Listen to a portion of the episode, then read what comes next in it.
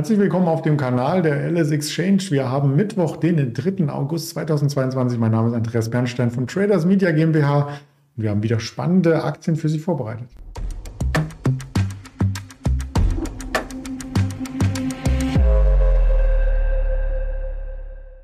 natürlich auch ein Händler heute wieder zu Gast. Das wird der Stefan sein, doch bevor ich ihn hinzuhole, rein technisch. Erst noch der Risikohinweis, denn all das, was wir hier sagen, ist reine Informationsverarbeitung, reine Darstellung von unserer Meinung, keine Anlageempfehlung, keine Handelsberatung. Ja, und da ist der Stefan auch schon. Hallo Stefan. Hallo. Du kommst rechtzeitig zum DAX-Tageshoch. Wie hast du denn das angestellt? Weiß ich auch nicht. Wahrscheinlich Zufall.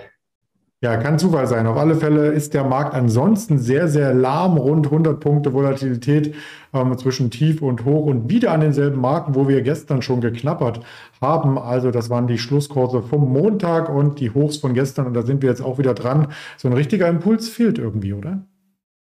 Ja, der Markt ist ja erst ein bisschen schwächer gestartet. Das liegt mit Sicherheit auch daran, dass die Beziehungen zwischen den USA und China halt wegen des Besuchs von äh, Nancy Pelosi in Taiwan ähm, ja, angespannt bleiben. Deshalb ist der Markt erst so bei 13,4 gestartet ungefähr, also ein bisschen schwächer und hat sich jetzt langsam ähm, ein wenig hochgearbeitet, da der ja scheinbar keine neue Eskalation erfolgt.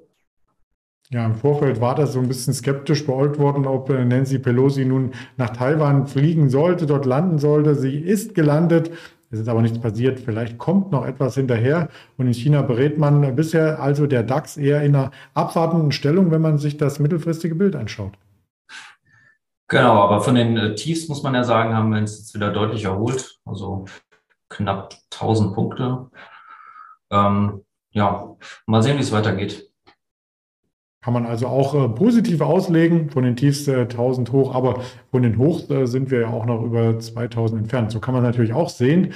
Ähm, das gilt auch für viele Aktien, die aber jetzt mit mehr und mehr guten Zahlen aufwarten. Wir möchten als erstes über die AMD oder AMD Advanced Micro Device sprechen. Die hat nämlich gestern nachbörslich Zahlen gemeldet und das ist ja der große Intel-Konkurrent, der, wie es hier steht, Intel in den Allerwertesten tritt ja, ich will es vielleicht anders sagen, aber ja, kann man auch so bezeichnen. Ähm, genau, die Zahlensaison, also da sind wir momentan mittendrin und ähm, gestern Abend kam dann AMD, wie du es schon gesagt hast. Und ähm, die setzen die Aufholjagd zum äh, Rivalen Intel auf jeden Fall fort. Insbesondere im Geschäft mit ähm, Rechenzentren gab es im vergangenen Quartal einen kräftigen Zuwachs von mehr als 80 Prozent, während Intel hier einen Rückgang verzeichnete. Ähm, die Umsatzprognose äh, von AMD für das laufende Quartal wurde aber ähm, verfehlt, beziehungsweise war unter den Erwartungen der Analysten. Ähm, insgesamt stieg der AMD-Umsatz im vergangenen Quartal um 70 Prozent auf äh, 6,5 Milliarden circa. Und ähm, für das laufende Vierteljahr prognostiziert AMD Erlöse zwischen 6,5 und 6,9 Milliarden Dollar. Ähm, Analysten hatten hier mit 6,8 gerechnet. Ähm, ja, die Aktie ist halt äh, nachbörslich dann ja, um ca. 4, 5 Prozent eingebrochen. Ja, die ist unter anderem auch eingebrochen, weil ja am Ende das Nettoergebnis auch ein bisschen schwächer war. Ähm, das waren aber auch ein paar Sonderbelastungen. Man hat ja im letzten Jahr so einiges übernommen, zum Beispiel äh, Pensando oder auch äh, die große Firma, die Xilinx-Übernahme, die war ja richtig teuer. Da musste man auch ein bisschen was noch abschreiben. Genau, ja. Aber auf der positiven Seite, wie gesagt, also ähm, im Geschäft mit äh, Chips für Rechenzentren ähm, sprang der Umsatz um 83 Prozent hoch und ähm, im Bereich, äh, im PC-Bereich legte AMD auch trotz der Flaute zu, während Intel hier einen Rückgang verzeichnete. Also Licht und Schatten. Mhm. Ja, dieser Chip, der hier abgebildet ist, der Ryzen-Chip, ähm, der hat im Gaming-Sektor um 25 Prozent äh, zugelegt ähm, vom Umsatz her und der Gesamt-Gaming-Sektor nochmal insgesamt über 30. Also das sah schon äh, gut aus. Jetzt schauen wir uns gerne mal den Kurs in Euro an. Das könnte tatsächlich jetzt äh, das Ende der Talfahrt sein. Pi mal Daumen ist der Abwärtstrend ja schon überschritten. Ähm, ja, genau. Wir haben uns auf jeden Fall von den, von den Tiefs jetzt so bei 70 ein gutes Stück erholt muss man weiterschauen, wie es äh, weltweit weitergeht. Ich meine, wir haben mehrere Krisen, muss man jetzt mal schauen, wie, wie sich das dann entwickelt. Ja, gibt ja noch mehrere äh, Chip-Hersteller. Du hattest schon erwähnt, Intel war nicht so gut. Auch die Quartalzahlen von Intel wurden nicht gut aufgenommen. Die waren auch nicht gut. Ähm, AMD war ein Tick weit besser, auch wenn es unter den Erwartungen liegt. Jetzt kommen wir zu dem deutschen ähm, Chip-Sektor zu, zu sprechen. So einen richtigen Sektor gibt es ja da gar nicht. Mir ist nur Infineon bekannt. Wie liefen denn da die Zahlen? Ja, hier haben gute Geschäfte im Automobilsegment und ein schwacher Euro ähm, für noch mehr Zuversicht gesorgt. Und äh, für das bis Ende September laufende Geschäftsjahr rechnet der DAX-Konzern mit einem Umsatz in Höhe von etwa 14 Milliarden Euro. Ähm, zuvor ähm, wurde eine Spanne verkündet von 13 bis 14 Milliarden. Äh, die Marge des Segmentergebnisses, also der operative Gewinn, soll bei über 23 Prozent liegen. Ähm, hier wurde zuvor mit 22 Prozent gerechnet. Ähm, ja, die Aktie ist auch im Plus, ähm, ja, knapp zwei Prozent. Ja, und damit wieder weiter von den Jahrestiefs entfernt, als wir das noch äh, vor äh, drei Wochen gesehen hatten. Da gab es nämlich ein neues Jahrestief. Also auch da darf man hoffen, dass vielleicht jetzt der Abwärtstrend rein technisch gebrochen wurde.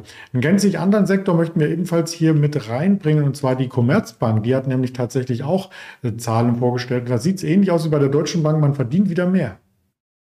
Genau. Ähm, ist die Commerzbank sieht nach einem unerwartet guten ersten Halbjahr, sieht sie sich auf Kurs zu, ihre, zu ihrem geplanten Milliardengewinn für 2022. Im äh, zweiten Quartal verdiente die Commerzbank unterm Strich 470 Millionen Euro und damit 100 Millionen mehr als von Analysten erwartet. Ähm, ja, dass es diesmal so gut lief, verdankte die Bank halt einem kräftigen Anstieg der Einnahmen, dank der deutlichen Zinssteigerungen in Polen und des Anstiegs ähm, langfristiger Zinsen in Deutschland äh, legen die Erträge hier ähm, stark zu.